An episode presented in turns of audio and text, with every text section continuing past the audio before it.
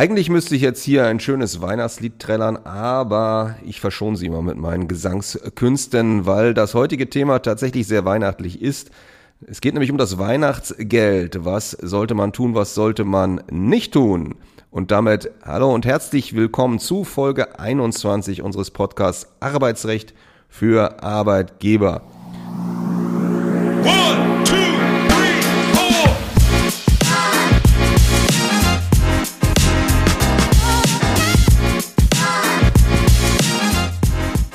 Ja, man wird wohl sagen müssen, herbstliche Grüße mittlerweile. Also wir sind im Herbst angekommen. Schöne Grüße von mir aus Hamburg. Und Sie wissen, ich mache das nicht alleine, sondern zusammen mit Jens Buchwald. Einen wunderschönen guten Tag oder ho ho ho. Ja, genau. Und unsere könnte ich jetzt sagen, Hö Hö Hörerin. Die haben wir nämlich auch gewonnen auf den Malediven und in Kenia und in Macau. Man kann so ein bisschen raushören, dass Ferien waren und die Leute sich in Feriendestinationen aufgehalten haben. Dank an diese neuen Hörerinnen und Hörern und Dank auch an Andrea Schneider, die uns geschrieben hat, Ihr Podcast ist rundrum gelungen, sehr interessante Informationen, verständlich auch für Nichtjuristen aufbereitet, genau die richtige Länge und sehr aufschlussreich sind auch die Interviews. Vielen, vielen Dank. Frau Evelyn Kählert hat uns geschrieben, ich bin bereits infizierter Fan Ihres Podcasts. Alle Beteiligten leisten da einen wirklich guten Beitrag auf wirklich sehr unterhaltsame, aber dennoch sehr informative Weise. Ich freue mich über jede neue Folge, die mich entweder bei einem gemütlichen Glas Wein nach Feierabend oder auch mal auf dem Weg zur Arbeit begleitet. Ja, vielen Dank für diese freundlichen Worte. Und last but not least, Sabine Reich hat uns geschrieben, Kompliment, ein wirklich guter, rechtlich einwandfreier, hervorragend rübergebrachter, unterhaltsamer Podcast zum Thema Arbeitsrecht für Arbeitgeber. Vielen, vielen Dank. Ein ganz besonderer Dank gilt der Haufe Group. Die hat uns nämlich drei kostenlose Exemplare zur Verfügung gestellt von dem Buch Thomas Muschiol Praxiswissen Arbeitsrecht. Ein Buch, was im Prinzip bei jedem Arbeitgeber auf dem Tisch stehen sollte.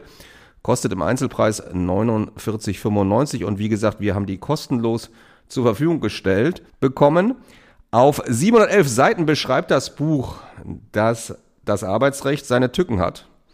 Jeder Fehler kann für Unternehmer teuer werden. Dieses Buch verschafft Ihnen einen umfassenden Überblick, erläutert mögliche Fallen und hilft Ihnen so korrekt zu handeln und die richtigen Entscheidungen zu treffen. Wie Sie ein Exemplar von diesen Büchern gewinnen können, verraten wir Ihnen am Ende der Folge. Im Übrigen finden Sie bei Haufe Bücher zu so gut wie allen arbeitsrechtlichen Themen. Wenn Sie also Fachliteratur suchen, schauen Sie dort gerne vorbei. Den Link zur Haufe Group finden Sie in den Shownotes. Ja, bevor wir in unser Schwerpunktthema reinstarten, eine Neuigkeit aus dem Arbeitsrecht, aus der Gesetzgebung. Und zwar gibt es einen Entwurf für ein weiteres Bürokratieentlastungsgesetz. Ist noch nicht veröffentlicht, aber es wird darüber schon viel geschrieben. Worüber wir schon sehr oft gesprochen haben, nämlich unter anderem auch die starren Formvorschriften im Arbeitsrecht. Zum Beispiel, das wissen Sie, bei Kündigungen und Aufhebungsverträgen ist ja die Schriftform einzuhalten und die elektronische Form ist ausdrücklich ausgeschlossen, finden Sie in 623 BGB.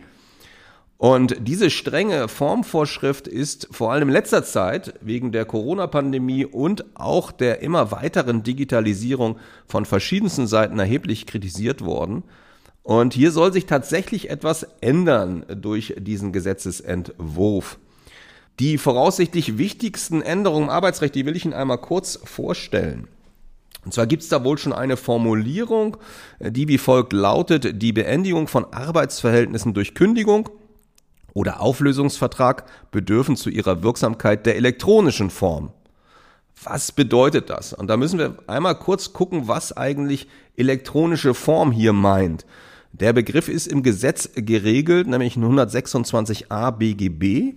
Und da geht es nämlich tatsächlich um die qualifizierte elektronische Signatur. Und wenn es um einen Vertrag geht, so wie ein Auflösungsvertrag, dann müssen beide Parteien qualifiziert elektronisch signieren. Gemeint ist also nicht eine einfache E-Mail oder eine eingescannte Unterschrift, sondern man muss über zugelassene elektronische Vertrauensdienst äh, gehen, Da gibt's zurzeit nur neun Stück und man findet auf der Seite der Bundesnetzagentur eine Liste. Wir machen einen Link auch dazu nochmal in die Shownotes rein. Also man muss über diese Anbieter dann gehen und in der Regel läuft das dann über eine Signaturkarte und ein Lesegerät. Das ist für Arbeitgeber natürlich denkbar. Das heißt, für Kündigung ist das möglich. Für Arbeitnehmer ist das aus unserer Sicht eher fraglich und deswegen beim Aufhebungsvertrag, wo beide elektronisch dann signieren müssen, zumindest zur Zeit würde, würde ich vorsichtig sagen, ungeeignet. Bleibt also bis auf weiteres beim Auflösungsvertrag dann letztlich die Schriftform. Im Nachweisgesetz soll es auch eine Änderung geben, nämlich dass der Nachweis nicht schriftlich erfolgen muss, wenn der Arbeitsvertrag in elektronischer Form geschlossen worden ist. Das ist wohl zurzeit noch wenig praxisrelevant, da kaum ein Arbeitnehmer in der Lage sein dürfte, qualifiziert elektronisch zu signieren. Eine weitere Änderung soll es bei den Arbeitszeugnissen geben. Da soll nämlich auch die elektronische Form ermöglicht werden. Das ist grundsätzlich natürlich denkbar, wenn ein Arbeitgeber qualifiziert elektronisch signieren kann. Ob und wann dieser Gesetzesentwurf in Kraft treten wird, ist zurzeit noch unklar. Es wird wohl immer noch an einem Referentenentwurf gearbeitet. Wir halten Sie natürlich auf dem Laufenden. Was gibt's aber ansonsten noch für Folgefragen in diesem Zusammenhang? Wenn wir dann äh, qualifiziert elektronisch signierte Kündigungen haben, stellt sich natürlich die Frage, wie kann da dann der Zugang sichergestellt werden? Also zum Beispiel über eine E-Mail. Wann geht die denn zu? Also dem Arbeitnehmer, der gekündigt werden soll, wenn sie zum einen vielleicht an die Firmenadresse gesandt wird oder an seine private E-Mail-Adresse gesandt wird. Und wie beweisen Sie dann den Zugang einer E-Mail beim Arbeitnehmer? Und natürlich ganz spannende Frage. Sie wollen qualifiziert elektronisch signieren und der Arbeitnehmer hat gar keine E-Mail-Adresse. Was machen Sie denn dann? Das auch völlig ungeklärt. Könnte man dann in dieser Konstellation gegebenenfalls auch andere Übermittlungswege nutzen, zum Beispiel irgendein Messenger-Dienst, ich sag mal WhatsApp, was ja immer gerne im Raum steht, ist das vorstellbar? Und wann geht dann so eine WhatsApp-Nachricht mit einer gegebenenfalls angehängten, qualifiziert elektronisch signierten Kündigung zu? Ja, spannende Fragen, Fragen über Fragen. Wir werden Sie natürlich auf dem Laufenden halten, wie es weitergeht mit diesem Gesetzesentwurf. Und wenn das konkreter wird, dann werden wir uns auch nochmal mit diesen ganzen Folgefragen intensiver beschäftigen. Ja, das war es zum geplanten Bürokratieentlastungsgesetz. Eine andere Form der Bürokratie, so wird es zumindest von vielen empfunden, ist die Datenschutzgrundverordnung und der Datenschutz überhaupt. Allerdings ist es so, das muss man natürlich zumindest auch sehen, dass wenn ein Arbeitgeber gegen den Datenschutz oder die DSGVO verstößt, dann stehen Schadenersatzforderungen und Bußgelder gegebenenfalls im Raum. Vielleicht hat der eine oder andere gesehen, dass ich in unserer LinkedIn-Gruppe einen Artikel veröffentlicht habe mit einem Urteil, wo ein Arbeitgeber 10.000 Euro an den Arbeitnehmer zahlen musste, weil er die Fotos eines Arbeitnehmers auch nach Ende des Arbeitsverhältnisses weiter genutzt hat. Wenn Sie solche Fehler vermeiden wollen und zusätzlich noch Ihrer Verpflichtung nachkommen wollen, dass nämlich alle Mitarbeiter einmal jährlich im Datenschutz geschult werden müssen, dann biete ich Ihnen eine günstige, flexible und zeitsparende Möglichkeit an, wie Sie das erledigen können. Ich habe für den 30.11. von 15 bis 16.30 Uhr ein Webinar zum Thema Grundlagen im Datenschutz für alle Mitarbeiter Typische Fehler im Datenschutz 2023, was ist erlaubt und was nicht organisiert. Die Kosten sind hier sehr übersichtlich, nämlich 59 Euro zuzüglich Umsatzsteuer pro Person für diese anderthalb Stunden. Und wenn Sie mindestens zehn Teilnehmer aus Ihrer Firma anmelden, dann reduziert sich der Teilnahmepreis pro Person auf 49 Euro zuzüglich Umsatzsteuer. Die Folien zur Veranstaltung kriegen Sie selbstverständlich dazu. Und im Nachgang zu diesem Webinar findet noch eine Wissensüberprüfung statt, die im Preis enthalten ist. Es werden dann sieben Fragen gestellt und wer mindestens vier Fragen richtig beantwortet, kriegt ein Zertifikat. Den Link zum Webinar finden Sie ebenfalls in den Shownotes. Und sollte Ihnen der Termin nicht passen, insgesamt oder für einzelne Teilnehmer, dann können Sie, nachdem die Veranstaltung stattgefunden hat, von uns einen Link kriegen zu der Aufzeichnung. Und dann ist die Teilnahme völlig flexibel möglich. Bei Interesse schreiben Sie mir gerne eine Mail, mit wie vielen Personen Sie teilnehmen wollen. Meine Mailadresse und auch die meines Kollegen natürlich finden Sie wie immer in den Shownotes. So, das soll es jetzt aber auch gewesen sein. Jetzt kommen wir zu unserem Schwerpunktthema Weihnachtsgeld, die Do's und Don'ts Um was geht's heute? Also, wir wollen ein paar Fragen, also die wesentlichen Fragen hier aufwerfen und dann auch versuchen zu klären. Also, erste Frage naturgemäß, wann besteht überhaupt ein Anspruch auf Weihnachtsgeld? Zweite Frage, wann gibt's möglicherweise nur einen anteiligen Anspruch auf Weihnachtsgeld beim Ausscheiden? Also, wenn gekündigt wird oder wenn ein Aufhebungsvertrag geschlossen wird und wann nicht? Also, wann gibt's möglicherweise gar nichts? Und was immer in diesem Zusammenhang dann eine Rolle spielt, wann und wie kann man eine Rückzahlungsklausel vereinbaren, dass also quasi einmal gezahltes Weihnachtsgeld zurückgezahlt werden muss und wie sieht so eine Klausel aus? Und die letzte Thematik, wann kann das Weihnachtsgeld gegebenenfalls aufgrund von Krankheitszeiten reduziert werden? Ja, und da startet mal mein Kollege rein mit der grundlegenden Frage, wann besteht überhaupt ein Anspruch auf Weihnachtsgeld? Ja, eine berechtigte Frage, weil wenn Sie im Gesetz schauen, dann werden Sie dort das Thema Weihnachtsgeld nicht direkt finden. Also, in der Praxis übliche Anspruchsgrundlagen für einen Weihnachtsgeldanspruch sind regelmäßig Tarifverträge und Betriebsvereinbarungen. Dann ist relativ klar geregelt, wann und unter welchen Voraussetzungen ein solcher Anspruch besteht. Auch natürlich, sofern es eine ausdrückliche Regelung im Einzelarbeitsvertrag gibt. Auch dadurch kann eine Anspruchsgrundlage geschaffen werden. Es stellt sich bei uns in der Beratung allerdings häufig die Frage, was ist denn, wenn einfach ein Weihnachtsgeld gezahlt wird, ohne dass es eine schriftliche Regelung gibt? Und dann kommt das Thema betriebliche Übung um die Ecke. Was ist denn darunter wiederum zu verstehen? Also unter einer betrieblichen Übung versteht man die regelmäßige Wiederholung bestimmter gleichförmiger Verhaltensweisen seitens des Arbeitgebers, aufgrund derer die Arbeitnehmer darauf vertrauen können, dass ihnen eine bestimmte Vergünstigung auf Dauer gewährt werden soll. Dazu erstmal eine kurze Kontrollfrage. Kann eine betriebliche Übung auch bei Leistungen in unterschiedlicher Höhe entstehen? Nach der alten Rechtsprechung war es wie folgt. Zahlt ein Arbeitgeber Weihnachtsgeld jedes Jahr in einer anderen Höhe aus, entsteht daraus keine betriebliche Übung, weil der Arbeitgeber mit dieser Verhaltensweise zum Ausdruck bringt, dass er die Zahlung jederzeit ändern kann und will. Diese Rechtsprechung hat sich jedoch geändert. 2015 hat das Bundesarbeitsgericht entschieden, dass auch unterschiedlich hohe Zahlungen zu einem Rechtsanspruch des Arbeitnehmers führen können nämlich dann, wenn diese Zahlungen drei Jahre hintereinander stattfinden. Denn der Arbeitgeber zeigt so an, dass er grundsätzlich Weihnachtsgeld zahlen möchte und nur über die Höhe jedes Jahr neu entscheiden möchte. Wie ist es Ihnen also möglich, als Arbeitgeber eine betriebliche Verübung zu vermeiden?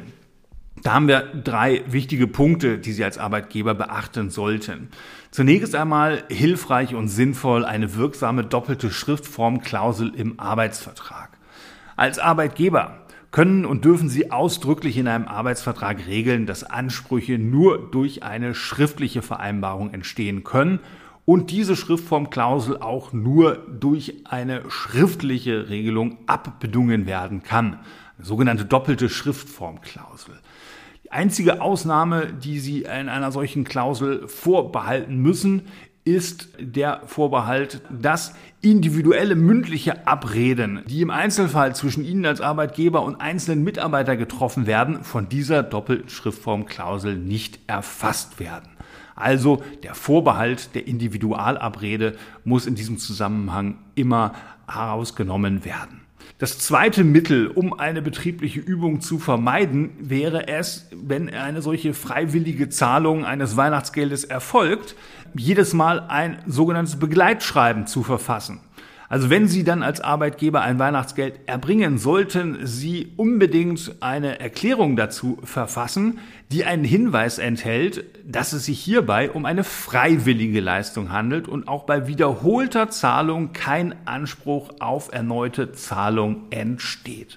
Und dritte Möglichkeit, wie Sie die Gefahr einer betrieblichen Übung bannen, ist es, dann auch diese freiwillige Leistung in der Gehaltsabrechnung als solche zu kennzeichnen. Ja, Sie sollten als Arbeitgeber darauf achten, dass auch im Rahmen von Lohnabrechnungen freiwillige Leistungen als eben solche freiwillige einmalige Leistungen behandelt und ausgewiesen werden.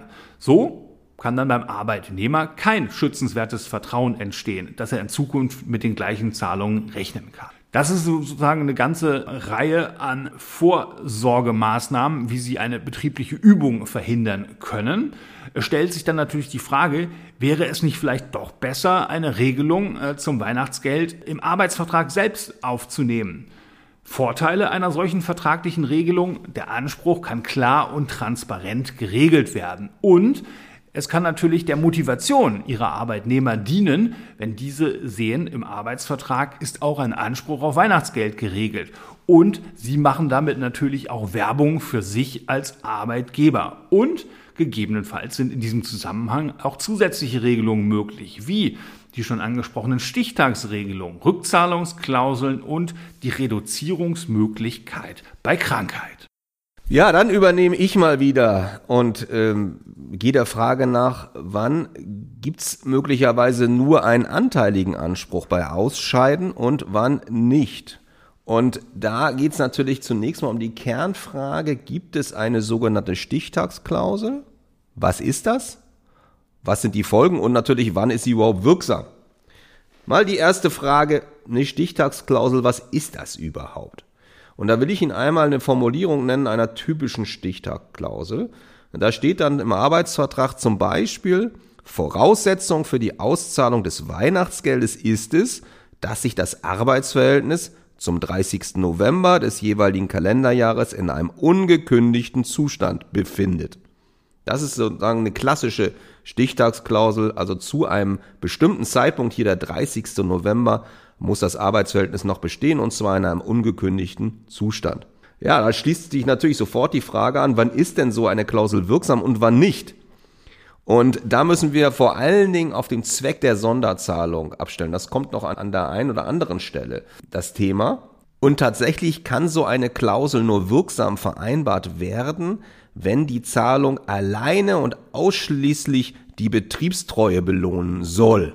Wie würde so eine Klausel generell aussehen? Also, beziehungsweise, was sollte man vielleicht zusätzlich nochmal im Arbeitsvertrag regeln, damit klar ist, dass die Zahlung nur wegen der Betriebsteuer erbracht wird? Weil tatsächlich ist es nämlich so, dass häufig gar nicht so klar ist, wenn wir Arbeitsverträge vorgelegt kriegen, warum oder mit welcher Motivation eine konkrete Sonderzahlung eigentlich erbracht wird. Und da könnte man zum Beispiel wie folgt formulieren, der Arbeitnehmer erhält jährlich ausschließlich zur Honorierung vergangener Betriebstreue und als Anreiz für künftige Betriebstreue mit dem Gehalt für den Monat November ein Weihnachtsgeld in Höhe eines Bruttomonatsgehaltes im Sinne von Paragraph und dann bezieht man sich quasi auf die Regelung im Arbeitsvertrag, wo das monatliche Gehalt geregelt ist. So, und dann kommt eben die Stichtagsklausel. Voraussetzung für die Auszahlung des Weihnachtsgeldes ist es, dass sich das Arbeitsverhältnis zum 30. November des jeweiligen Kalenderjahres in einem ungekündigten Zustand befindet. Und wenn man dann sich mal Fälle anguckt, zum Beispiel bei so einer Klausel scheidet der Arbeitnehmer oder die Arbeitnehmerin zum 31.10. aus, dann bekommt er kein Weihnachtsgeld, weil dann eben zum 30. November sich das Arbeitsverhältnis eben nicht in einem ungekündigten Zustand befand. Ja, wie ist es jetzt, wenn die Zahlung nicht oder zumindest mal nicht alleine der Betriebstreue dient, sondern oder zumindest auch als zusätzliche Vergütung für die Arbeitsleistung gezahlt wird? Ist dann eine solche Stichtagsklausel unwirksam? Spricht eine Menge dafür, beziehungsweise ist so, weil ja die Sonderzahlung im Prinzip verdient wurde bereits durch die Arbeitsleistung, die erbracht worden ist. Und dann kann man die natürlich nicht später streichen. Das heißt, hier müsste dann gegebenenfalls, wenn der Arbeitnehmer im laufenden Jahr ausscheidet, anteilig gezahlt werden.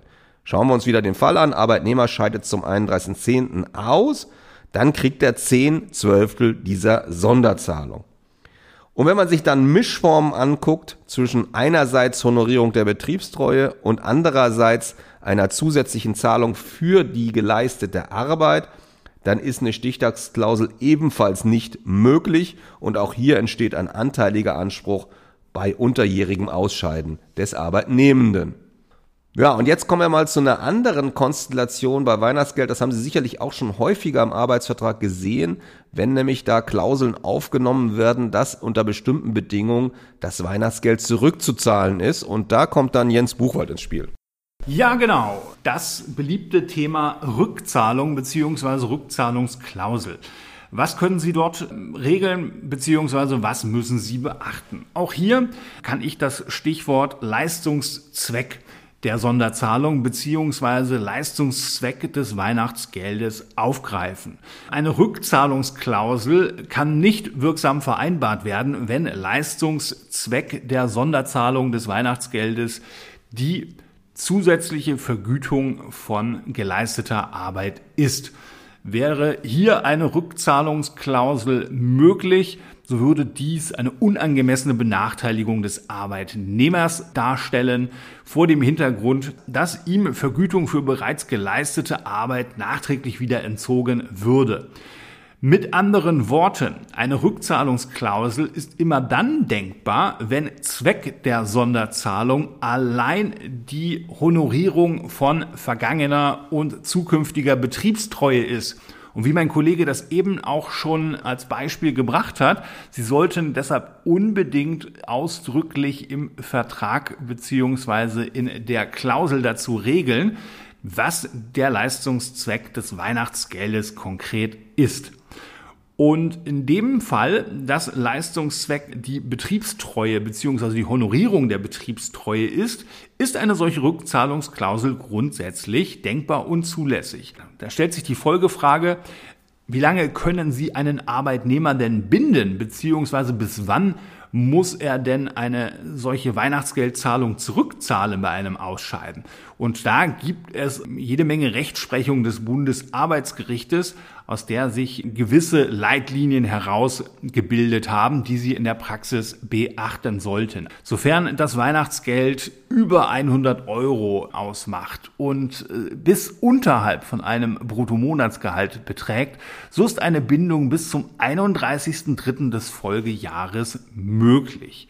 Beträgt das Weihnachtsgeld ein Bruttogehalt oder mehr, so ist eine Bindung maximal bis zum 30.06. des Folgejahres möglich. Das sind so die wesentlichen Stufen beziehungsweise die wesentlichen Bindungsdauern, die Sie in diesem Zusammenhang berücksichtigen sollten. In dem Zusammenhang muss man leider sagen, weniger ist mehr. Halten Sie sich an diese wiederholt bestätigten Vorgaben des Bundesarbeitsgerichtes und dann können Sie auch eine wirksame Rückzahlungsklausel in den Vertrag aufnehmen.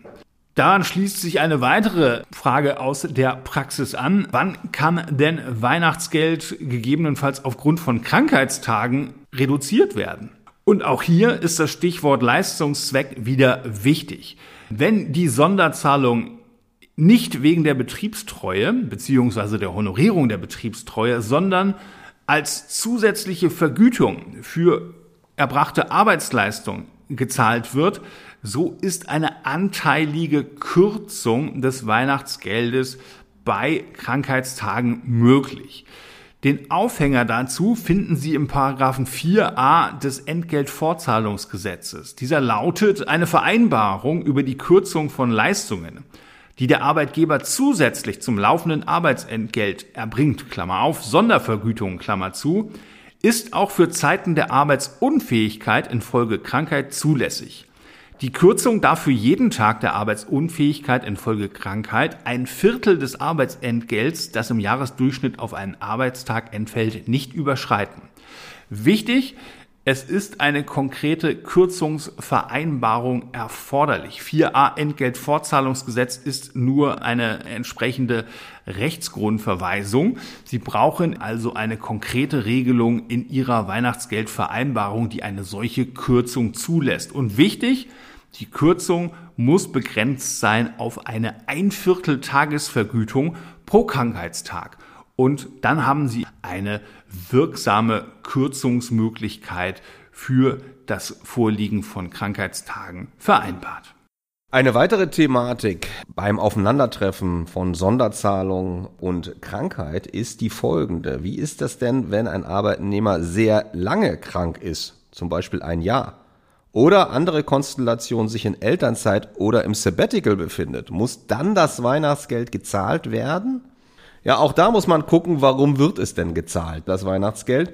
Wenn die Zahlung zumindest auch wegen der Betriebstreue gezahlt wird, dann muss der Arbeitgeber auch während dieser Zeiträume zahlen, was ja Sinn macht, weil der Arbeitnehmende ist ja weiterhin im Betrieb. Also deswegen muss es dann gezahlt werden. Nur wenn das Weihnachtsgeld oder diese Sonderzahlung, die es hier geht, alleine als zusätzliche Vergütung der Arbeitsleistung gezahlt wird, dann kann vereinbart werden, also Sie brauchen eine Vereinbarung, dass für Zeiten, in denen kein Vergütungsanspruch besteht, also zum Beispiel in Zeiten, wo der Entgeltfortzahlungszeitraum abgelaufen ist oder eben bei Elternzeit oder bei Sabbatical, für solche Zeiträume, in denen kein Vergütungsanspruch besteht und auch kein Entgeltfortzahlungsanspruch besteht, da kann der Anspruch dann gekürzt werden.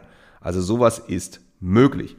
Und die letzte Frage, auch ein sehr beliebtes Thema, warum kriege ich nicht das gleiche wie mein Nachbar? Thema Gleichbehandlung.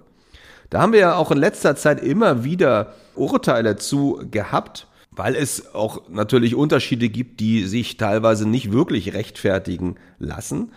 Also Gleichbehandlung. Ja, aber muss man alle Leute gleich behandeln? Nein, muss man nicht. Nicht alle Personen müssen gleich behandelt werden. Das heißt, man stellt sich die Frage, ja gut, wann ist denn eine Ungleichbehandlung möglich? Ja, zunächst einmal muss man gucken, sind die Arbeitnehmer überhaupt vergleichbar? Das heißt, wenn sie nicht vergleichbar sind, dann wird man auch nicht gleich behandeln müssen. Aber selbst bei vergleichbaren Arbeitnehmerinnen und Arbeitnehmern ist eine Ungleichbehandlung möglich, wenn es hierfür einen sachlichen Grund gibt. Also, das wird man sich dann im Einzelnen anschauen müssen und wenn Sie solche Konstellationen haben, die sich eigentlich bei allen Zahlungen und vor allen Dingen auch bei allen Sonderzahlungen stellen, dann kommen Sie gerne auf uns zu. Wir sind da in der Beratung gerne behilflich. Ja, das war es schon mit unserem heutigen Thema. Aber was natürlich noch ganz wichtig ist, damit Sie nicht ausschalten, wie kommen Sie denn nun an eins von diesen Büchern Praxiswissen Arbeitsrecht? Ja, das ist im Prinzip ganz einfach. Sie müssen nämlich einfach nur schauen, am 6. November, an dem Tag, an diesem diese Folge erscheint, da werde ich einen Beitrag posten bei Xing und bei LinkedIn. In diesem Beitrag werde ich auf die neue Podcast-Folge hinweisen. Und alle, die entweder bei Xing oder bei LinkedIn den Beitrag erstens liken und zusätzlich, das ist ganz wichtig, den Beitrag auch im eigenen Netzwerk teilen, die nehmen an der Verlosung teil. Die GewinnerInnen benachrichtigen wir dann natürlich auch direkt. Wir hoffen wie immer, dass auch diese Folge Ihnen gefallen hat, freuen uns über gute Bewertungen, freuen uns, wenn Sie uns weiterempfehlen, wenn Sie uns folgen. Das wäre ganz toll. Und dann verpassen Sie auch keine Ausgabe, die dann neu rauskommt von unserem Podcast. Die nächste Folge wird es nämlich tatsächlich auch geben am 20. November mit dem Thema strafrechtliche Risiken im Arbeitsrecht aus Arbeitgebersicht. Wir hatten ja schon eine Folge strafrechtliche Risiken aus Arbeitnehmersicht und jetzt drehen wir den Spieß einmal um und schauen uns an, was für Risiken gibt es dann halt, wo man als Arbeitgeber tatsächlich sich strafbar machen kann. Als Gast haben wir den Fachanwalt für Arbeitsrecht Elmar Böhm wieder dabei, der wie immer kompetent und auf den Punkt Fragen beantworten wird. Wenn Sie dazu, zu diesem Thema schon Fragen haben, dann kommen Sie gerne auf uns zu, schreiben Sie uns unsere E-Mail-Adressen wie immer in den Shownotes. Bleibt nur noch Ihnen alles äh, Gute zu wünschen. Hoffe, Sie sind gut über Halloween gekommen und rufen sich schon mal langsam ein in die Weihnachtszeit. Von meiner Seite alles Gute aus Hamburg. Und auch von meiner Seite ganz liebe Grüße und auf bald. Tschüss aus Hamburg. One, two,